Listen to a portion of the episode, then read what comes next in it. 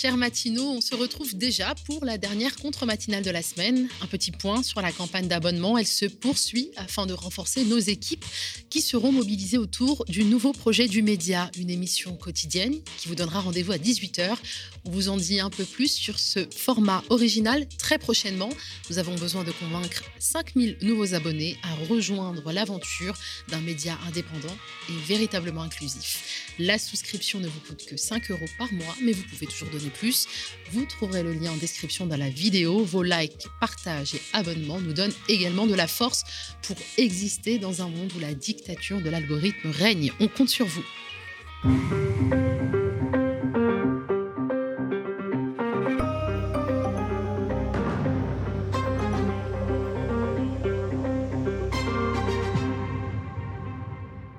Un mort et un blessé grave, trois policiers placés en garde à vue par les GPN. Un contrôle de police a viré au drame samedi 4 juin dans le 18e arrondissement de Paris. Ils avaient ouvert le feu sur les occupants d'une voiture qui tentait d'échapper à un contrôle samedi 4 juin dans le 18e arrondissement. La passagère, une jeune femme de 21 ans, est décédée. Le conducteur, blessé au torse, est toujours hospitalisé. Comme dans toutes les affaires de violence policière, la version des fonctionnaires de police diffère de celle d'autres témoins, et notamment de celle d'un des passagers arrière de la voiture.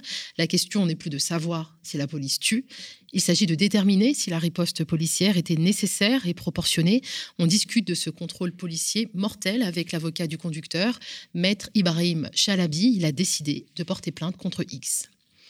Lors de l'émission Ma France sur France Bleu mardi, la Première ministre a eu un échange avec Dolores, une auditrice ayant un lourd handicap, à qui elle a suggéré de peut-être reprendre une activité professionnelle, une séquence qui a été critiquée avec Odile Morin, élue d'opposition à Toulouse et activiste anti-validisme. Nous reviendrons sur les propos choquants de Elisabeth Borne. Des familles venues d'Afrique subsaharienne dans, dans, les rues de la capitale depuis des semaines, des mois, voire des années pour certaines d'entre elles.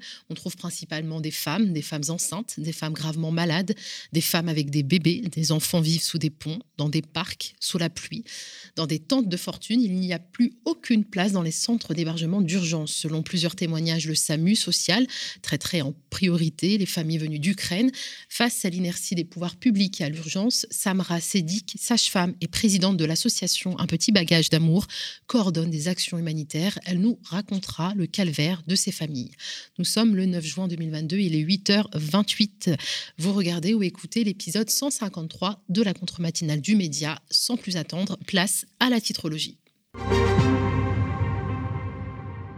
Paiement fractionné, promo, débrouille, le Monde consacre sa une à la France qui se serre la ceinture. Une série d'indicateurs permet de mesurer, au-delà des statistiques officielles, comment la flambée des prix bouscule le quotidien des ménages, du logement au transport, en passant par les courses alimentaires et les habitudes culturelles.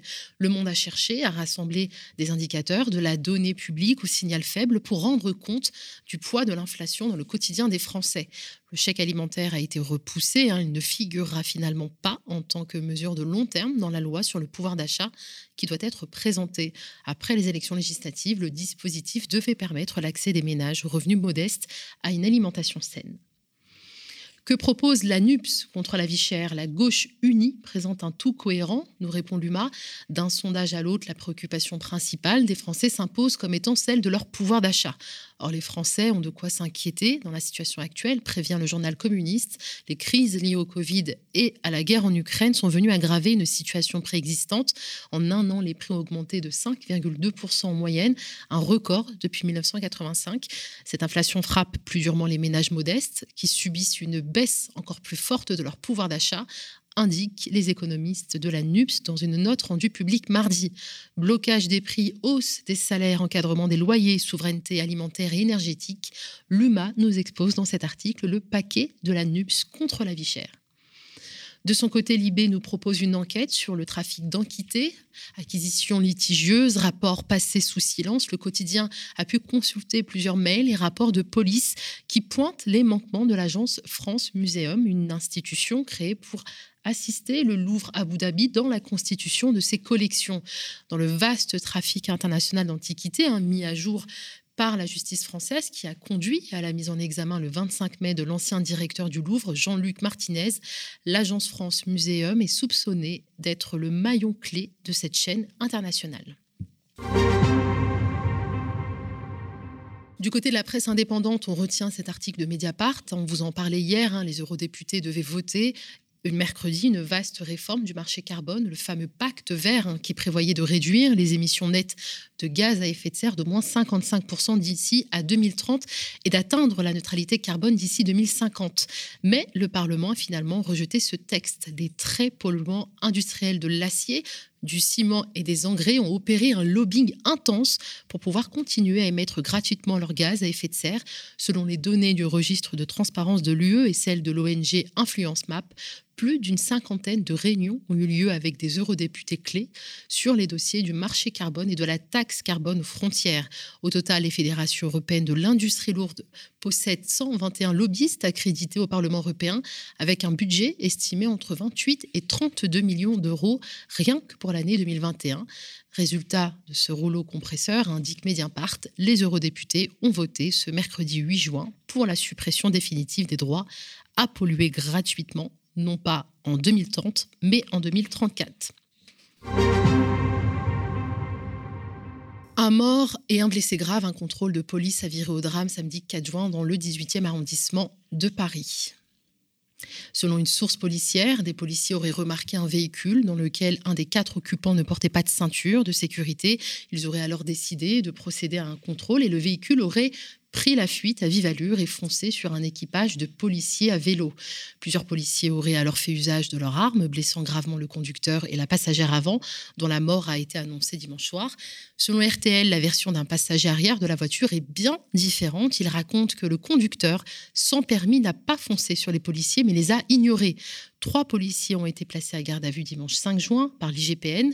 Cette nouvelle affaire de violence policière a provoqué la colère de Jean-Luc Mélenchon, qui a déclaré sur Twitter La police tue. Elle tue. Ça, c'est un fait, c'est un objectif. Elle tue. Le seul problème, c'est de savoir si elle a le droit ou pas. Si un policier, effectivement, voit une voiture qui fonce sur lui et qu'il ne peut l'arrêter qu'en tirant, on peut parler de légitime défense. Tout le problème est de savoir si effectivement la voiture s'en allait, si effectivement ils étaient directement menacés dans leur vie. Ça, je ne vous dirai rien là-dessus parce que je n'ai pas d'éléments. J'ai des éléments contradictoires. Oui, bien sûr, la police tue, parole de juriste. Fin du débat. La loi du 28 février 2017, hein, relative à la sécurité publique, précise que les policiers et gendarmes ne peuvent faire usage de leurs armes dans l'exercice de leurs fonctions qu'en cas d'absolue nécessité et de manière strictement proportionnée. La vraie question est donc de savoir si la riposte utilisée pour se défendre est un cas de légitime défense et si elle est proportionnée. C'est la question que nous posons à Maître Ibrahim Chalabi. Bonjour Maître. Bonjour. Vous êtes l'avocat vous êtes l'un des avocats du conducteur hein, qui a été grièvement blessé par les tirs de la police. Vous avez décidé de porter plainte contre X. On l'a évoqué, hein, les versions diffèrent, comme toujours, dans les affaires de violence policière. Que s'est-il vraiment passé samedi 4 juin? Alors, avant de rentrer très rapidement dans les faits, j'indique simplement que je suis conjointement désigné pour la défense des intérêts de monsieur avec euh, mon confrère Louis Storr. Ça, c'est une première chose. S'agissant des faits, évidemment, je ne pourrais pas rentrer dans le détail parce qu'il y a encore une enquête. Là, c'est même une instruction qui est en cours. Autrement dit, c'est un juge d'instruction qui est désigné euh, pour continuer l'enquête qu'a menée le procureur de la République.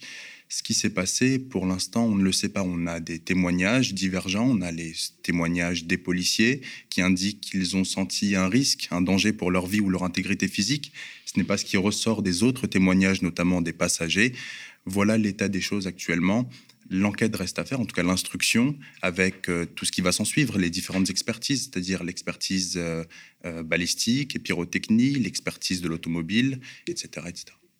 On avait reçu Amel Bentounsi, que vous connaissez bien, hein, qui est la membre fondatrice du collectif Urgence Police, Police Notre Police Assassine. elle pointait cet article L 435-1, hein, qui est cette loi de 2017 dont je viens de parler, et elle désigne cet article comme un, un permis de tuer. C'est ce que vous pensez aussi C'est cette loi qui est problématique. C'est totalement ce que je pense. Vous savez, on est un petit peu comme dans James Bond avec le permis de tuer. C'est un petit peu ça. Alors, les policiers et les gendarmes, à mon sens, l'interprètent comme un permis de tuer, comme une possibilité de tuer. Parce qu'effectivement, il faut bien partir d'un postulat très simple. C'est que la manière dont réagit une balle dans un corps humain est totalement imprévisible et que l'on ne peut pas tirer en espérant simplement blesser C'est impossible. Lorsque l'on veut simplement blesser, on utilise des forts que l'on appelle des, des, armes pardon que l'on appelle des armes de force intermédiaire, qui sont euh, les tirs de LBD, les tonfas, les matraques télescopiques, les gaz lacrymogènes. Voilà. Quand on, ça, c'est pour blesser. Quand on veut tuer, en tout cas, quand on a la certitude qu'il y a un risque réel de tuer une personne, on utilise son arme à feu. On ne peut pas l'utiliser simplement pour blesser. Et donc, effectivement, lorsque les policiers se targuent de l'application de l'article L435-1 du Code de la sécurité intérieure, en disant oui, j'ai fait application parce que je me suis senti en danger ou alors parce que autrui était en danger. Là, c'est exactement dans la considération que sont les policiers, c'est-à-dire j'ai le droit de tuer, j'ai le j'ai le droit de tirer, donc j'ai le droit de tuer. Et on est bien là dans le permis de tuer que j'évoquais tout à l'heure. Donc là, en l'espèce, vous, vous contestez le fait que le conducteur euh, visait les policiers avec ce véhicule, parce qu'on entend les syndicats de policiers qui désignent le véhicule comme étant une arme par destination. Alors, euh, c'est bien une arme par destination. Juridiquement, c'est exact. Mm. Maintenant, euh, les témoignages que nous avons, notamment des passagers et qui, qui sont apparus dans les médias, indiquent bien qu'il n'y a pas eu d'atteinte à l'intégrité physique ou à la vie des policiers qui étaient présents. Tout simplement parce qu'au moment c'est ce qui ressort des témoignages. Au moment où les policiers décident de chausser leurs armes et de tirer, à ce moment-là, le véhicule était à l'arrêt et derrière un bus bloqué par la circulation à un moment où il y avait des bouchons en plein Paris. Donc il était, il pouvait pas prendre la fuite. Et quand bien même il pouvait prendre la fuite, quand bien même. Hmm.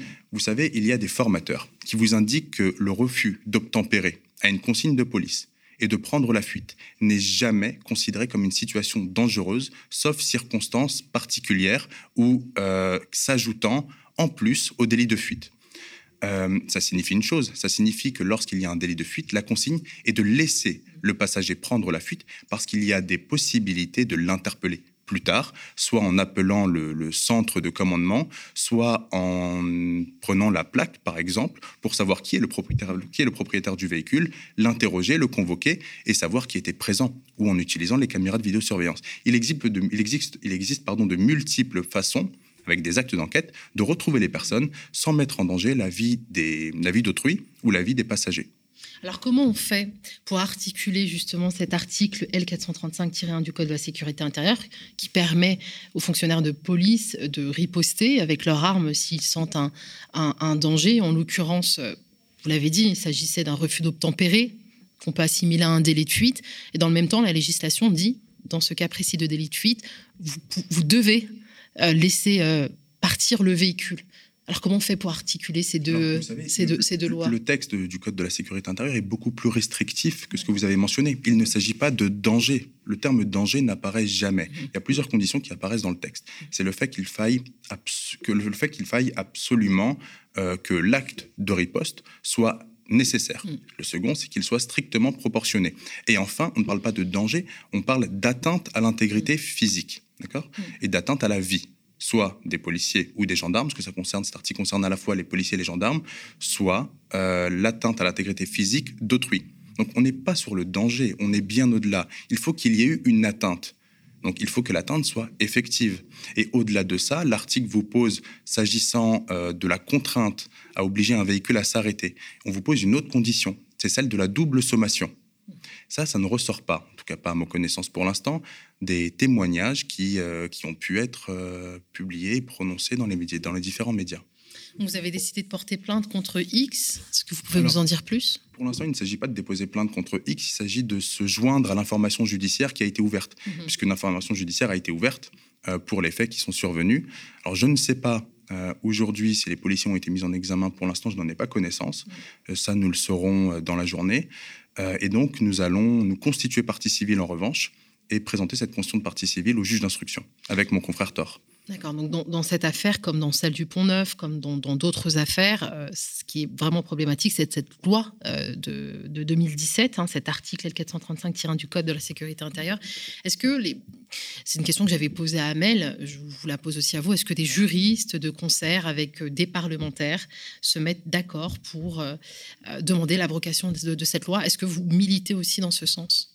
Je milite évidemment en ce sens parce que on a de plus en plus d'événements qui se ressemblent, c'est-à-dire des policiers qui pensent, comme je le disais tout à l'heure, qu'ils disposent d'un permis de tuer sous prétexte qu'il y a à un moment un faible risque pour leur vie ou la vie d'autrui. Là, le risque n'est même pas avéré. Moi, je vous ai parlé tout à l'heure qu'il fallait une atteinte. Là, il n'y a même pas de risque en l'espèce. La voiture était à l'arrêt. Cet article-là est très largement surinterprété s'agissant des pouvoirs qu'il confère aux autorités de police, qu'il s'agisse des policiers eux-mêmes ou des gendarmes. Donc c'est effectivement un article qui pose problème, qui confère des pouvoirs disproportionnés, quand bien même son encadrement est très strict, parce que la loi pénale est d'interprétation stricte et cet article-là encadre très strictement euh, l'application et l'usage de l'arme à feu, qui doit être encore une fois absolument nécessaire et strictement proportionné. Ce sont des termes assez forts pour indiquer que cela ne doit apparaître et en tout cas les armes ne doivent être utilisées qu'en cas de stricte nécessité, c'est-à-dire quand il n'y a rien d'autre à faire que ceci, que dégainer son arme, la chausser et tirer. En l'espèce, et c'est ce que je disais tout à l'heure encore une fois, il y avait mille autres possibilités, mille autres actes d'enquête à faire euh, sans tirer. Là, encore une fois, et je vais rajouter un élément qui me semble très important à la lecture du dossier. C'est j'ai beaucoup d'affaires, moi, vous savez, de violences policières. Et j'ai une affaire euh, qui est l'affaire Chenva, où effectivement, on a eu un cas similaire avec un policier qui a décidé de poursuivre seul sur, euh, sur, sur, sur scooter un individu qui lui a tiré dessus et qui, qui l'a tué. ce qui ressort en réalité, c'est que il est nécessaire dans ce cas de figure, lorsque les policiers tirent, de toujours faire un tir qu'on appelle fichant. Fichant, c'est-à-dire dirigé vers le sol pour éviter justement les dommages collatéraux. Ici, ça n'apparaît pas parce qu'une personne est décédée d'une balle de la, dans la tête. Donc, on a, je le crois en tout cas, dans tous les stades, dans tous les, les stades au moment où les policiers ont décidé d'interpeller jusqu'au moment où ils ont décidé de tirer, une méconnaissance des obligations qu'ils avaient et un défaut de diligence et surtout de discernement dans leur manière d'agir. Oui, surtout que cette intervention a eu lieu à 11h, c'est ça, à Paris, à un moment où euh, les rues étaient, euh, étaient bondées. Euh, dans une note du mois de juillet 2017, un IGPN indiquait que le nombre de tirs par les policiers a cru de 50% par rapport à l'année précédente, c'est-à-dire vraiment dans le semestre qui a suivi la, la promulgation de cette loi. Alors, très rapidement parce que euh, je le dis à notre, à nos auditeurs et à ceux qui nous regardent, hein, vous, êtes, vous êtes attendus hein, pour une, conférence de presse, donc c'est vraiment un entretien assez exclusif que vous nous, qui, que vous nous offrez en fait ici. Euh, alors j'ai perdu du coup le fil de ma pensée, si si voilà, ça, ça, ça, ça, revient. Euh, on, a, on a entendu beaucoup de choses, beaucoup de propos aussi calomnieux euh, à l'encontre euh, du conducteur et même de la défunte. C'est peut-être l'occasion ici d'essayer de de, restaurer un petit peu leur, euh, leur honneur. Alors, celle qui va restaurer l'honneur à la fois de mon client, de notre client, mais aussi de la défunte, c'est la justice elle-même. Moi, je ne participe pas à ce jeu un peu vil qui consiste à déshonorer et à salir le passif, le passé euh, judiciaire ou social des personnes pour accroître la crédibilité de la version policière dès le début, du stade de l'enquête et s'accaparer un petit peu l'opinion publique. Euh, je le comprends d'autant moins ce jeu-là lorsque une personne est décédée et qu'on décide de salir son passif de grossir ses traits les plus négatifs, de les fantasmer, voire même de les imaginer. Euh, est-ce que ça arrive que les avocats, dans ce cadre d'affaires de violence policière, on le disait, les versions se contredisent et on salit beaucoup effectivement euh, euh, l'histoire, le, passé des personnes qui sont on va dire, incriminées dans ce genre d'affaires? Est-ce que ça vous arrive de porter plainte pour diffamation contre les fonctionnaires de police? Est-ce que c'est une pratique? Moi, ça ne m'est jamais, ça ne m'est jamais arrivé, mais tout simplement parce que pour l'instant, il n'y a pas de diffamation. Il y a des fuites. dans. Non, mais il y a des fuites de sources policières. Mhm. On ne sait pas de qui elles émanent. Euh, on ne sait pas qui a divulgué ces informations qui, de toute manière, sont erronées. Euh, ce que l'on peut faire, et ce qu'il y a de mieux à faire, en tout cas à mon sens, c'est d'attendre ce qu'auraient dû faire aussi euh, les autres parties, sans avoir à prononcer un discours particulièrement affligeant, sale, détestable sur la personnalité, sur le passif des autres, là, ce qu'il y a de mieux à faire, c'est d'attendre que l'instruction se fasse, que la vérité se fasse et qu'elle éclate au grand jour avec un procès. Très bien. Très bien, Maître Chalabi, est-ce que vous aimeriez ajouter euh, quelque chose sur cette affaire de violence policière ou même euh, une autre avant que, avant que vous partiez? Le dernier point que j'aimerais évoquer, c'est le nombre de tirs qui a été évoqué par les médias, euh, qui était de 9. 9, c'est juste énorme. C'est-à-dire que 9, nous ne sommes pas dans le cadre d'une riposte.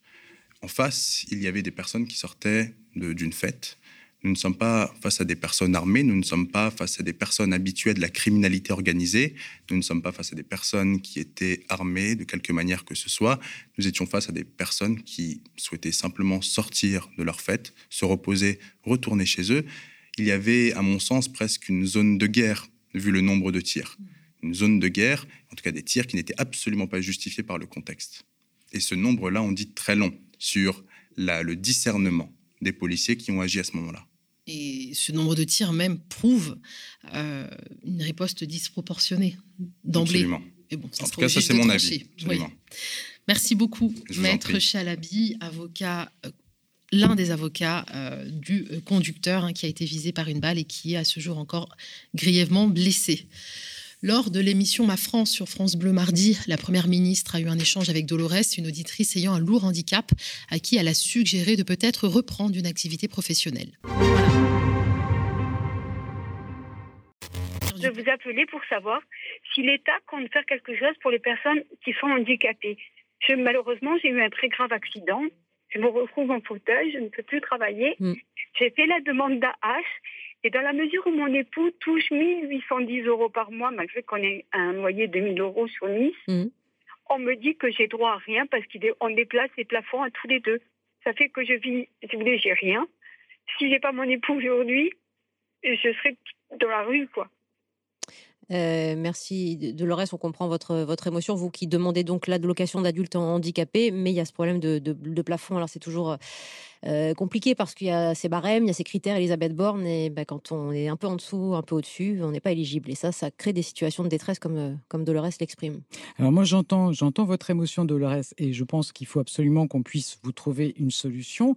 D'abord, en tant que personne handicapée, vous avez droit à des aides mmh. pour votre vie courante pour que vous puissiez continuer à vivre normalement, à vous déplacer, euh, par exemple. Ça, vous le savez, Et ça, il y a des aides qui ne sont pas du tout sous condition de ressources. D'accord. Et puis ensuite, il y a la façon dont on peut vous accompagner pour que vous puissiez peut-être reprendre une activité professionnelle. J'imagine que c'est quelque chose que vous pourriez souhaiter. Et là, il y a des structures dont c'est la responsabilité.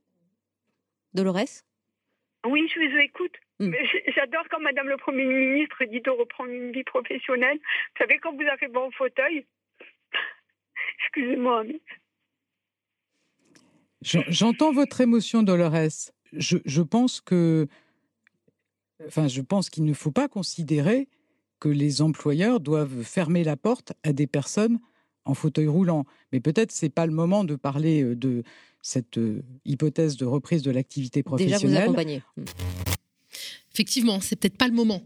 Ces propos d'une extrême violence racontent la façon dont l'État regarde et traite les personnes en situation de handicap. Bonjour Odile.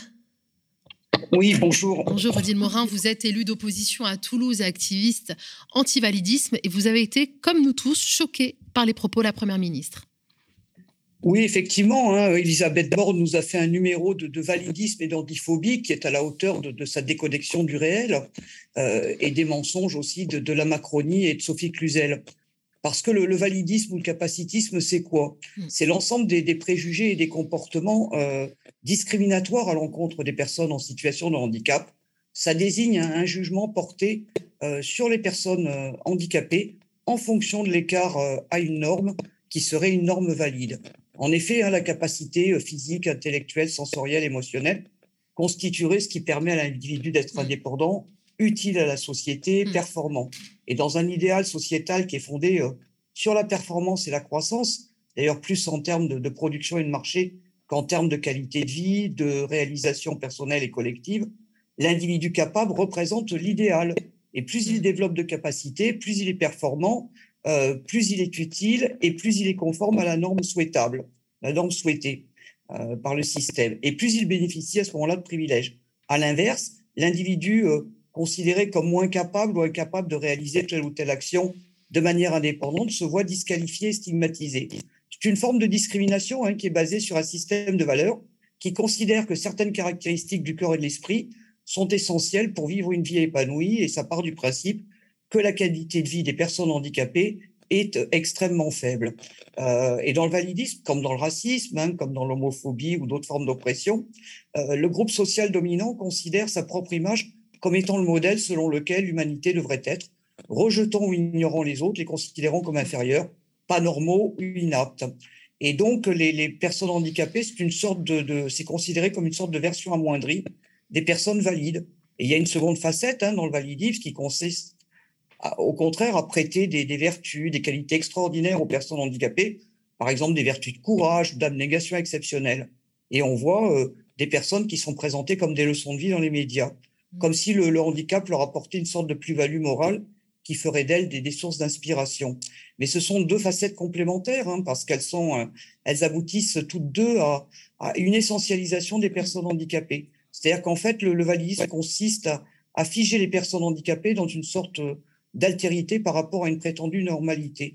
Et pourquoi il a fallu créer ce terme? Parce que ces idées validistes, elles sont particulièrement redoutables, parce qu'elles apparaissent comme des évidences, elles passent pour des choses naturelles. Mmh Et du coup, ça les rend euh, très difficiles à identifier.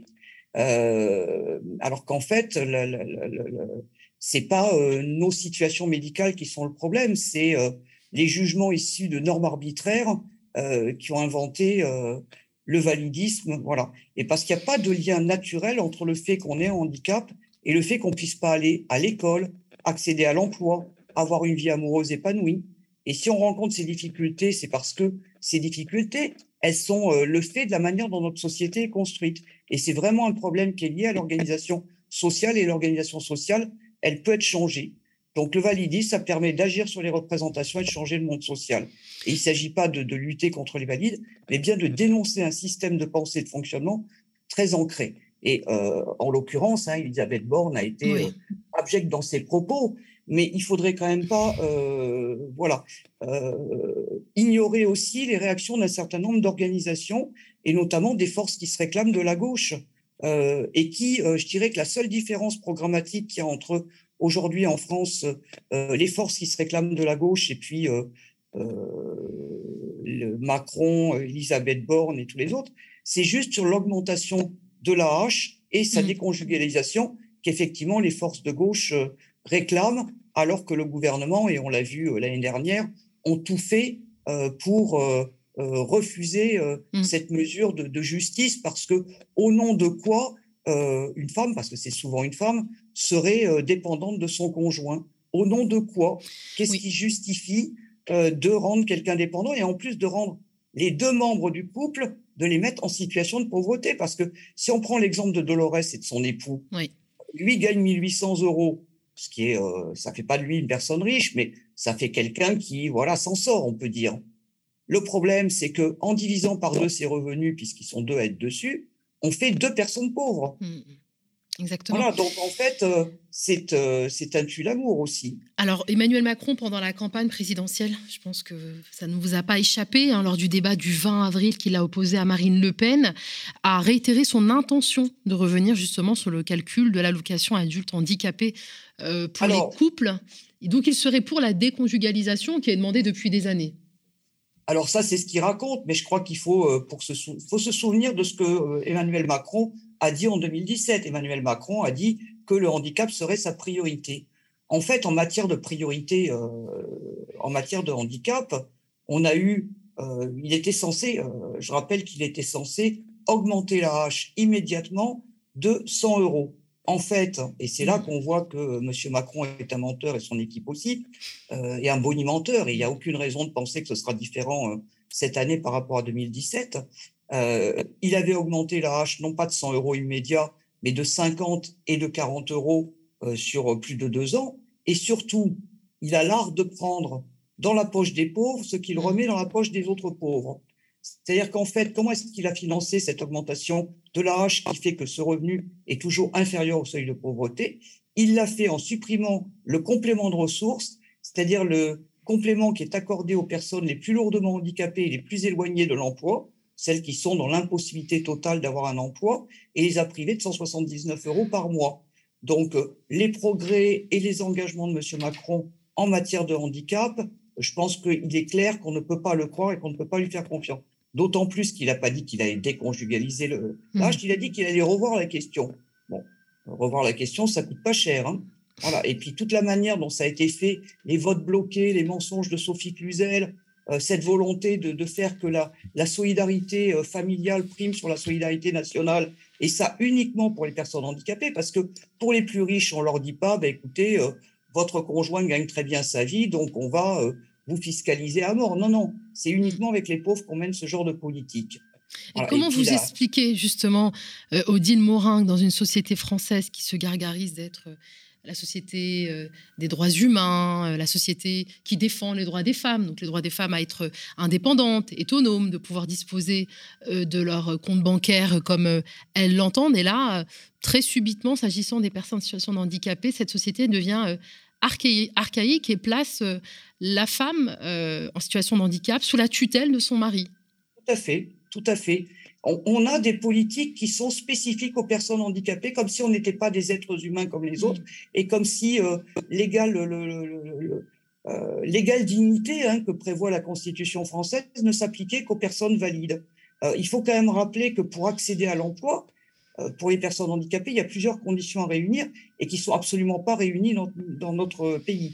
Il y a, et pour les personnes en fauteuil encore plus, la question de l'accessibilité du bâti, mmh. de l'espace public, des transports. On a vu un jeune homme là qui est obligé de faire une grève de la faim pour que les quais de la gare dont il dépend soient rendus accessibles. Comment voulez-vous mm. avoir une activité professionnelle quand vous ne pouvez pas vous déplacer? Comment voulez-vous avoir une activité professionnelle quand vous êtes prisonnier de votre logement? C'est ce qui arrive à de nombreuses personnes euh, qui se retrouvent en situation de handicap au cours de leur vie et qui se retrouvent prisonniers de leur logement. On a, nous, énormément d'exemples.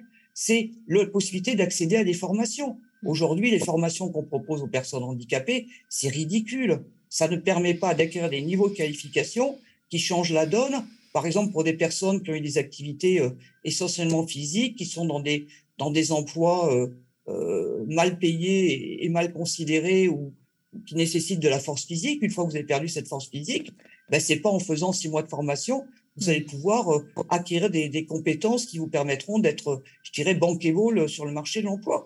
Et puis, au-delà de ça, est-ce que euh, le, but de la vie, c'est d'avoir une activité professionnelle? L'activité professionnelle, c'est normalement un moyen, un moyen de participer à la vie en société, un moyen de gagner sa vie.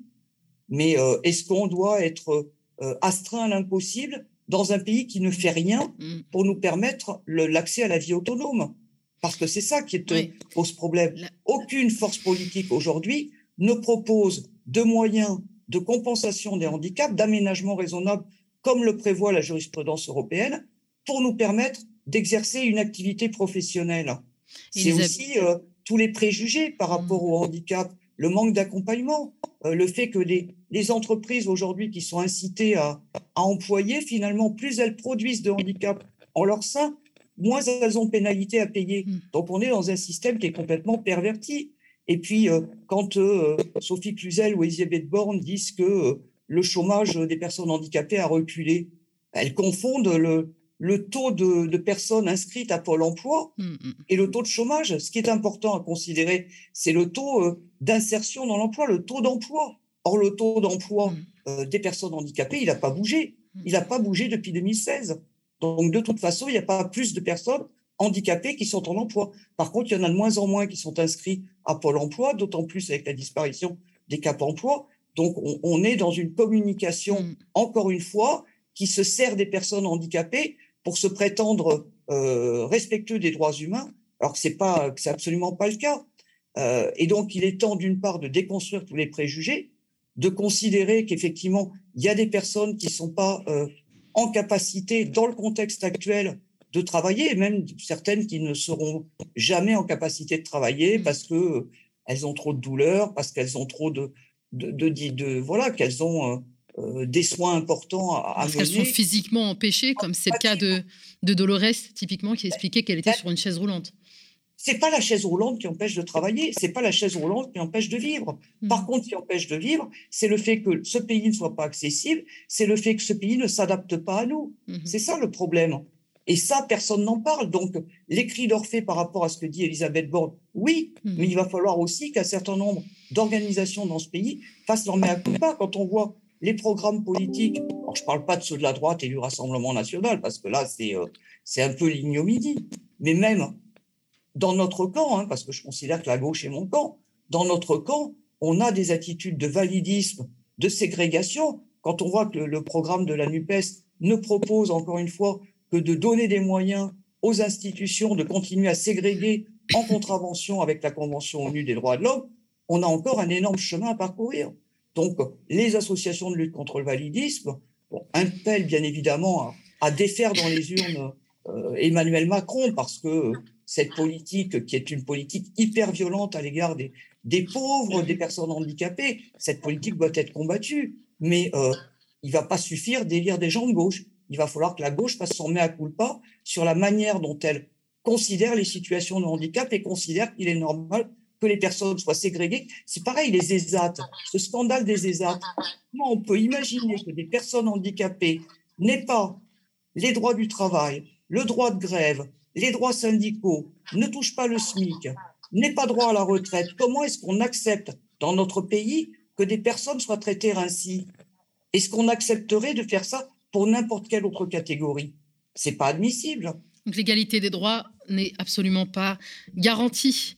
Euh, vous ce que dit l'ONU de la France, hein, elle parle de ségrégation, de privation de liberté et d'atteinte aux droits humains. Donc on a vraiment de gros progrès à faire. Et euh, moi j'invite Elisabeth Borne et, euh, et, Sophie Cluzel déjà à se taire, à se taire parce que au vu de la politique qui a été menée sur ces dernières années, en, en divisant par cinq la production de logements neufs accessibles, en faisant que euh, moi, j'ai des exemples tous les jours de personnes qui sont prisonnières de leur logement. Mmh.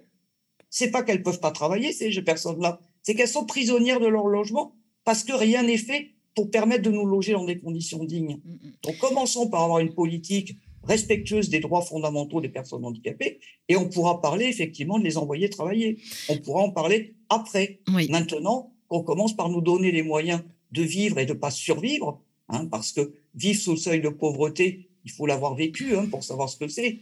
Quand vous n'avez pas euh, les moyens de vous nourrir correctement, quand, quand vous êtes euh, déprimé d'être isolé, enfin, c'est des, des, des, mmh. situations qui ne sont pas liées à nos maladies ou à nos euh, déficiences ou différences physiques, qui sont liées intrinsèquement à la société dans laquelle mmh. nous vivons. Oui, d'ailleurs, vous avez reçu un Odile Morin euh, dans une précédente contre-matinale pour parler de cette difficulté d'accéder euh, à un logement. Et même quand on accède à ce logement, euh, l'agencement des espaces ne permet pas aux personnes en situation de handicap de pouvoir se mouvoir de manière bah, sans difficulté, tout simplement. On vous invite d'ailleurs aussi hein, sur le sujet de la déconjugalisation euh, de l'AAH, hein, de l'allocation adulte handicapé. On a euh, ma collègue donc avait donc produit un, reportage et est allée à la rencontre d'un couple en situation, les deux d'ailleurs, en situation de de handicap et en grande difficulté financière à cause de cette politique qui méprise effectivement les droits les plus élémentaires des personnes en situation de handicap. Avant de terminer, j'aimerais bien parler rapidement de votre actualité, euh, Odile Morin, euh, puisque le 20, vous, voilà, vous pouvez me reprendre, soit le 20 juin prochain, c'est ça? Le 30 juin Le 30 juin prochain, voilà, vous pouvez nous en parler. il y a 15 euh, personnes en situation de handicap et, quelques proches qui vont de nouveau passer en, devant la Cour d'appel de Toulouse pour avoir euh, simplement dénoncé la politique handicap de la France. Et si on l'a fait, c'est parce que euh, on avait euh, depuis des années participé aux différentes instances de, concertation sur le handicap et qu'on a vu nos droits reculer. Donc on a bloqué un TGV pour obtenir que la gare de Toulouse-Matabio soit accessible, c'est-à-dire qu'on puisse prendre un train sans être obligé de réserver 48 heures à l'avance, ce qui est un droit élémentaire qui est pourtant pas respecté en France. Et on a bloqué les pistes de l'aéroport de Toulouse pour alerter sur le, la loi Elan qui a divisé par cinq la production de logements neufs. Et euh, pour ça, nous avons été condamnés à des peines de prison allant de six mois à deux mois avec sursis, alors que nous avons agi en, état de nécessité. C'est-à-dire qu'on ne mmh. s'amuse pas à faire ce genre d'action pour le plaisir, on le fait parce qu'on n'a pas d'autres solutions pour alerter euh, les pouvoirs publics. Et je vous remercie de nous donner la parole parce que c'est aussi une des problématiques qu'on a, c'est qu'il est difficile de d'avoir des, moyens de grande écoute pour parler euh, de la vie des personnes handicapées. Je rappelle que dans une population, c'est 15% d'une population parce que au-delà du fauteuil roulant qui est visible, il y a 80% hmm. des situations de handicap qui sont invisibles et sur lesquelles euh, il y a aussi des, des préjugés parce qu'on voit quelqu'un sur ses deux jambes, on se dit il va bien, mais on voit pas s'il a un problème cardiaque, un problème il y, a plein de, de, de, maladies qui, effectivement, ont un impact sur la, qualité de vie des personnes, mais encore plus dans, dans le contexte actuel d'une société mm. qui, est, qui nous nie nos droits fondamentaux et qui est construite par les valides, pour les valides, et sans jamais tenir aucun compte de, de nos besoins. Quand on voit le nombre de bâtiments neufs qui continuent à être construits euh, sans respecter les règles d'accessibilité, c'est inadmissible. Et quand on voit la, la, faiblesse des revenus, c'est, on, on, met les gens en situation de, de, de dépendance euh, l'un à l'autre, comme si on était des mineurs aux éternels. Mmh.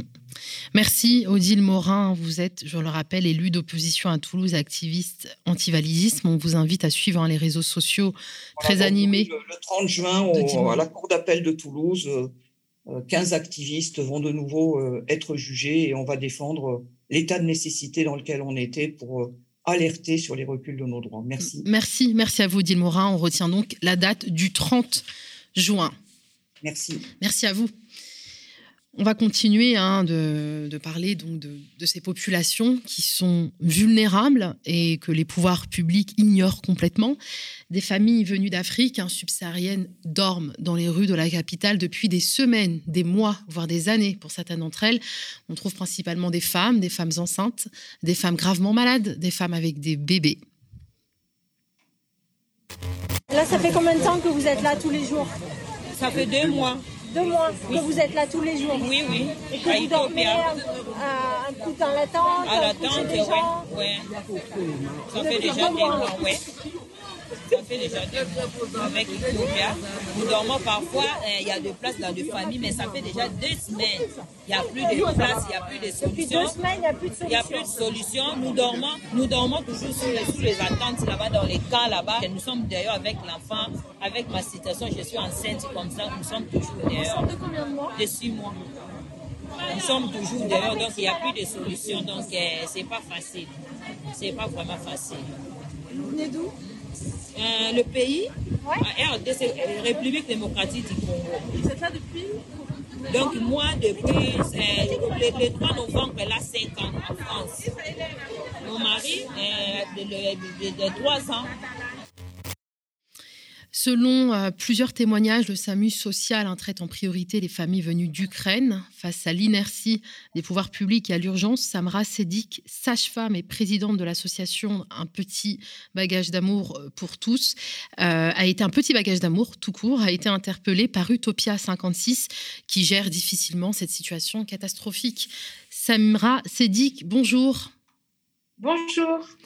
Merci d'avoir accepté notre invitation. Vous êtes euh, sage-femme et présidente de l'association Un Petit Bagage d'Amour, hein, qui vient en aide aux femmes enceintes, réfugiées ou dans la grande précarité, n'ayant pas les moyens de se payer une valise décente, de quoi passer un séjour dans la dignité euh, et accueillir son bébé dans de bonnes conditions. Vous êtes allée à la rencontre de ces familles. Racontez-nous. Alors tout à fait.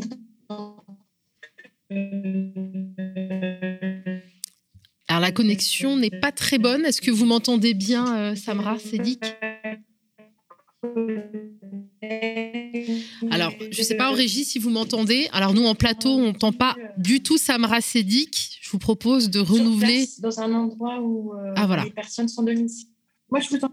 Vous m'entendez? Super. Vous m'entendez là? Oui, oui, voilà. Est-ce que vous pouvez reprendre? Nous, il y a eu un petit problème euh, en plateau de notre côté. Ah, ok. Voilà. Oui, donc tout à fait. Donc j'ai l'une de mes collègues qui s'est rendue euh, sur place. En fait, ce qui se passe, c'est que, comme vous le disiez, il y a des familles qui se trouvent à la rue avec bébés euh, dans des situations vraiment très, très, très vulnérables. Et quand elles n'ont pas euh, de réponse du 115, ce qui est récurrent depuis plusieurs mois, le 115 est saturé, saturé. Est-ce que vous m'entendez, Samra Elles se rendent donc sur une... Oui? Oui. Donc, oui, voilà, ah, les centres d'hébergement sont saturés, vous disiez? Oui, oui, oui, tout à fait. Donc, c'est saturé. Donc, le 115, c'est une mission du combattant pour les avoir. Parfois, les familles les appellent toute la journée, dès 7 heures du matin jusqu'au soir, sans aucune réponse. Donc, euh, quand c'est le cas, quand elles n'ont aucune réponse, elles se rendent sur une place où les attend donc l'association Utopia 56, donc qui est composée de bénévoles qui ont pour mission de caser euh, ces familles sans domicile donc qui se situe totalement au rôle de l'État, en fait. L'État mm. qui a totalement abandonné ses familles. Du coup, euh, ils se rendent sur place et la plupart du enfin, pour certaines familles, pour beaucoup de familles, il n'y a aucune solution. Donc, soit il n'y a pas de place chez les hébergeurs solidaires, il n'y a pas de place en hôtel ou autre. Donc là, dans ces cas-là, ils montent des tentes dans un parc en banlieue parisienne où dorment des familles. Donc ils vivent dans des campements de, de fortune. Il y a aussi des bébés. Au jour le jour. Pardon? Au jour le jour. Ce sont des familles qui, voilà, qui ne savent pas euh, le lendemain où elles seront en fait. On a, on a effectivement quelques photos où on voit des bébés assis euh, dans ces tentes. Il y a l'histoire de ce, de ce bébé Ibrahim, 10 mois, malade d'avoir dormi à même le sol sous les violents orages de la veille. Euh, il a été même hospitalisé. Oui, il a été hospitalisé. Il est sorti d'hospitalisation il a de la fièvre, il a un petit peu du mal à s'alimenter. Donc, euh, il y a une des bénévoles de l'association qui suit euh, la situation de près. Mais euh, c'est vrai que Ibrahim, c'est un bébé parmi tant d'autres. Hmm. Est-ce que vous m'entendez? Dans la même situation ah, je suis désolée. je capte très bien. Je vous entends très, très bien. D'accord. Nous, c'est un peu compliqué, mais euh, vous disiez, oui, voilà, effectivement, que l'histoire de ce petit Brahim était une histoire de. que c'était un bébé parmi tant d'autres, que d'autres bébés aussi étaient, euh, avaient la, santé bien fragilisée par cette situation. Tout à fait. Imaginez, ils ont la santé fragilisée. Euh, les bébés, quiconque a des bébés en bas âge sait que c'est très important qu'ils aient un rituel pour le coucher Hmm. pour qu'ils soient stables, entre guillemets, psychologiquement, pour qu'ils puissent bien s'endormir, etc. Là, ce sont des bébés, ils n'ont jamais les mêmes repères. Ils sont hmm. dans des tentes un jour, ils sont dans un autre endroit le lendemain. Il n'y a aucun, aucun repère, aucune stabilité. C'est dramatique, en fait. C'est dramatique. Il y a même des, des enfants euh, autistes qui se retrouvent dehors dans la liste que nous a fournie un accueil de jour. Donc, il y a une liste de familles. C'est cet accueil de jour qui nous a contactés à la base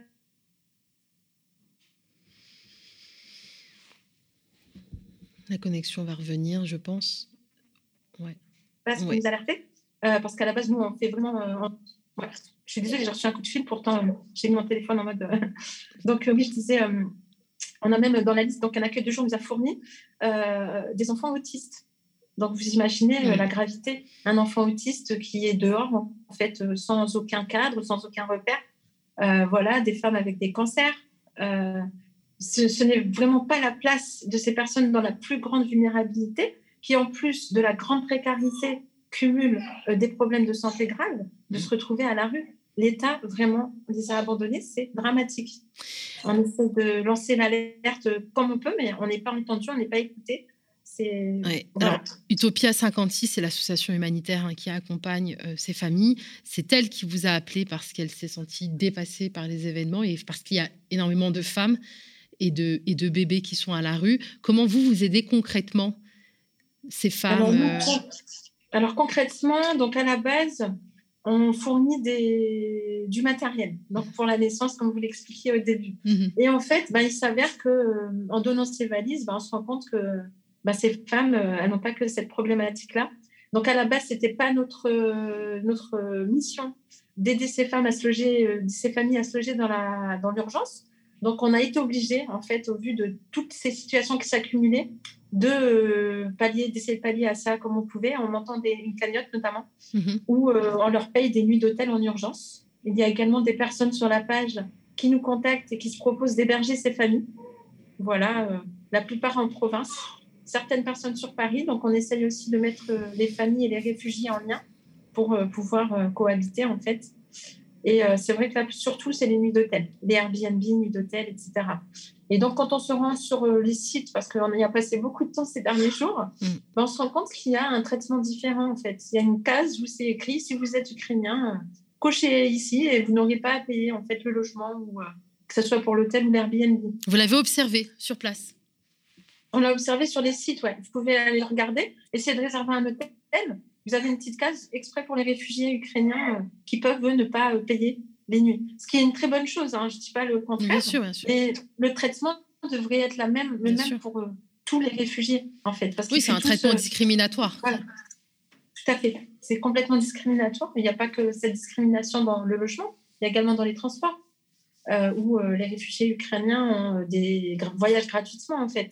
Alors que nous, nos réfugiés originaires d'Afrique subsaharienne ou d'Orient, euh, bah, se prennent des amendes en fait quand ils n'ont pas de titre de transport. Ils subissent des, contrôles d'identité. Craignent, craignent, craignent de venir à notre local, mm. nous envoient des messages disant je, ne sais, je n'ai pas de transport, je ne sais pas si je vais pouvoir récupérer mon bagage, etc. Quoi. Alors, je rappelle, euh, Samra, hein, que vous êtes la présidente de l'association Un Petit Bagage d'Amour et qu'aujourd'hui, vous vous retrouvez effectivement à devoir euh, organiser un, le relogement de ces familles, hein, ce qui n'est absolument pas en principe la mission qui est dévolue non seulement à vous et à tous les membres de votre association. Vous avez lancé une cagnotte. On peut donc participer à loger de manière ponctuelle. Hein. C'est vraiment un palliatif puisque effectivement, ce n'est pas une solution pérenne, mais face à l'urgence, il n'y a pas d'autre choix.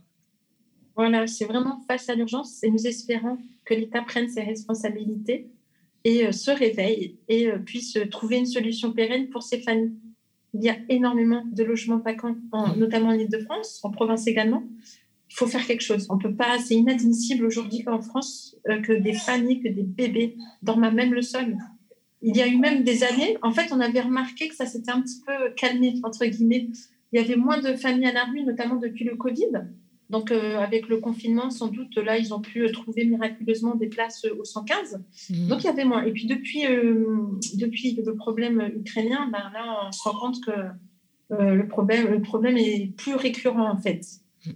Et, Vous êtes en contact avec l'élu L'élu au logement, par exemple Yann Brossard, vous l'avez interpellé ou d'autres, d'autres élus locaux pour vous aider? On a essayé d'interpeller Aurélien Taché, Emmanuel Macron continuellement, les ministres en charge du logement des solidarités, mais on n'a aucune réponse en fait.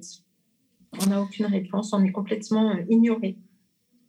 Merci Samra Sedik, présidente de l'association Un bagage d'amour. On vous invite vraiment à aller euh, sur la page Facebook, la page Instagram de l'association. Vous y verrez hein, toutes les actions qui sont euh, menées par Samra et tous les bénévoles au sein de l'association. Vous voulez dire quelque chose, Samra, je crois? Oui, vous voulez ajouter quelque chose de la cagnotte, là j'en profite oui. du coup, pour pouvoir permettre donc à ces familles d'avoir un logement très très précaire en fait, en hôtel ou autre. On a la cagnotte, donc il se trouve sur le lien dans la bio euh, de notre page Instagram.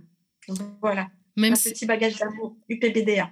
Merci, merci beaucoup Samra Sedik euh, bah, d'interpeller euh, avec plaisir. Merci d'interpeller l'opinion publique comme vous le faites sur cette situation catastrophique. Merci à vous, chers auditeurs, chères auditrices, euh, et merci à celles et ceux qui nous regardent de nous avoir euh, suivis. Vous pouvez bien évidemment retrouver cette émission euh, en replay et également en podcast. On vous rappelle, on finit toujours avec ça. Et oui, la campagne d'abonnement est toujours en cours. On a besoin de 5000 nouvelles souscriptions pour pouvoir nous aider à renforcer nos équipes et euh, soutenir le lancement à la rentrée de cette émission euh, au format très original dont on vous parlera très bientôt. Je vous dis à la semaine prochaine. À bientôt.